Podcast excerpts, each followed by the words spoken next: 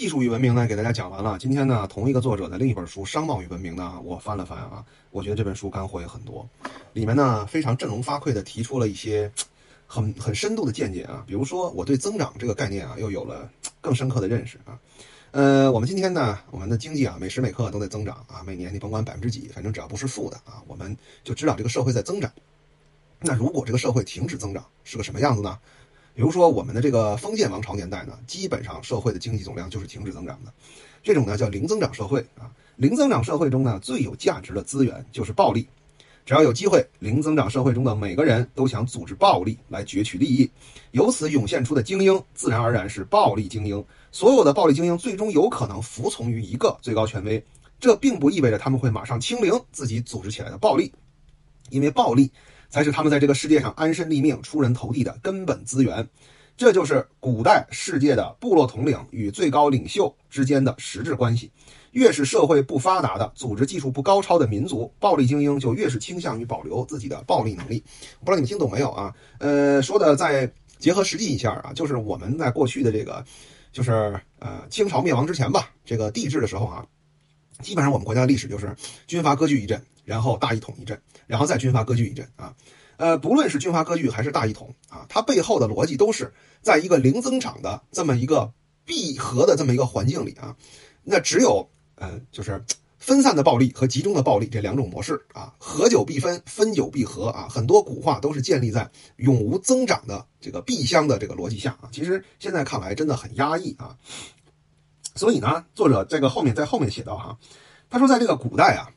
当是零增长社会的时候啊，集权制才是优秀的体制，而分权制意味着一直的军阀割据。那个作为普通人来说，作为没有暴力能力的平民来说，那是最惨的。所以中国人的这个很多时候他的根性里就谈啊，哎呀，千万不能乱啊，千万不能乱啊。这个逻辑怎么来的啊？就是这么来的。但是呢，当一个社会开始通过这个商业文明把它引领到这个增长的这个这个这个模型中后，其实这个暴力的作用就开始慢慢的衰减了啊。当然，这个也跟地理条件有关。你看欧洲为什么最先发展出了商业文明呢？商业文明啊，一开始刚出生的时候呢，它和这个暴力文明其实是完全没有办法抗争的啊。你就拿我们国家来说，我们的这个文化经济啊发展高潮其实是在宋朝啊，是在宋朝。后来呢就被元朝人给灭了嘛啊，你商业发展的再好，打仗打不过人家嘛，是吧？但是呢，我们国家的地理上呢是大陆的孤岛啊，这欧洲呢就是它有很多国家啊，你这个国家不尊重我商业，我去别的国家。哎，然后呢？有些尊重商业的国家，就这么说吧，可能同时有将近十个国家在这个赛马啊。有的国家呢军事非常强，另外一些国家呢，他发现怎么发展军事也赢不了他，那怎么办呢？我必须差异化，我去探索一条别的路，看能不能弯道超车。超来超去，大家都进行体制和制度创新，最终琢磨出来一套这个，就像这个十九世纪的英国一样，终于成为了欧洲之王啊！你看。呃，他隔壁的法国其实地理条件比他优越的多，但是制度创新就失败了啊，又走回了帝制，最后陷入了长期的内战。这本书呢，它就是把这个人类历史上啊这个商业的集团、商贸集团和暴力集团之间的这个关系，深刻的给你梳理了一遍。我们的文明到今天啊，要我说，已经不是暴力文明了，已经是商贸文明了。尤其是全球化之后，好多人老说啊，这个。嗯，现在还充满着各种战争。他打你是因为他和你做生意呢没有回报啊。你但凡是一个开放的市场，呃，有大量的消费者啊，任何一个强国不会来打你，因为他会亏钱。在序言中啊，作者有一段话啊，我给大家说一下啊，可能还不是作者写的啊，这个是是是写序的人写的。他说，尊重产权、尊重法治和构建政府信用。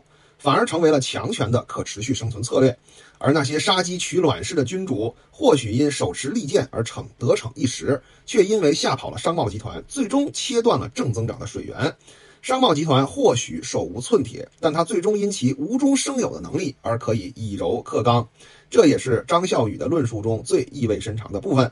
交易带来增长是老生常谈，但是商贸集团和暴力集团的互相依附和合作，用这个逻辑来解释各国文明发展的涨落，则是此书带给我们的独特洞见啊！这本书推荐给一些想思考一些问题的人看看啊。